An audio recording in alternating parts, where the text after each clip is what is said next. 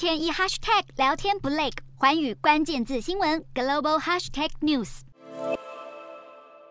志愿者们提着沉重的石块，并将这些石块摆在挖好的地洞中，让在这场世纪强震中不幸罹难的叙利亚人能够有个温暖的长眠之地。事实上，叙利亚目前面临的困境，除了众多无人认领的遗体外，恶劣的天气和紧张的政治情势也成了叙利亚的搜救难题。随着黄金救援时间过去，许多人受困在瓦砾堆下的幸存者，可能都将因为寒冷的天气而逝世。此外，叙利亚民众也指出，许多人在地震后失去了家园。虽然当地的清真寺和学校已被规划成庇护所，开放灾民入住，但床位却供不应求，导致不少父母只好带着孩子。裹着毯子走在街上取暖。联合国估计，这次的地震在叙利亚恐怕将导致超过五百三十万人无家可归，而包含联合国在内的许多国际组织，眼看叙利亚民众深陷苦海之中，都试图伸手给予援助。只不过，想提供叙利亚灾民支援，却不是件容易的事。原因是叙利亚境内的长期政治冲突，导致国际援助迟迟无法到达灾区。虽然土耳其同意多开放边界的岗哨，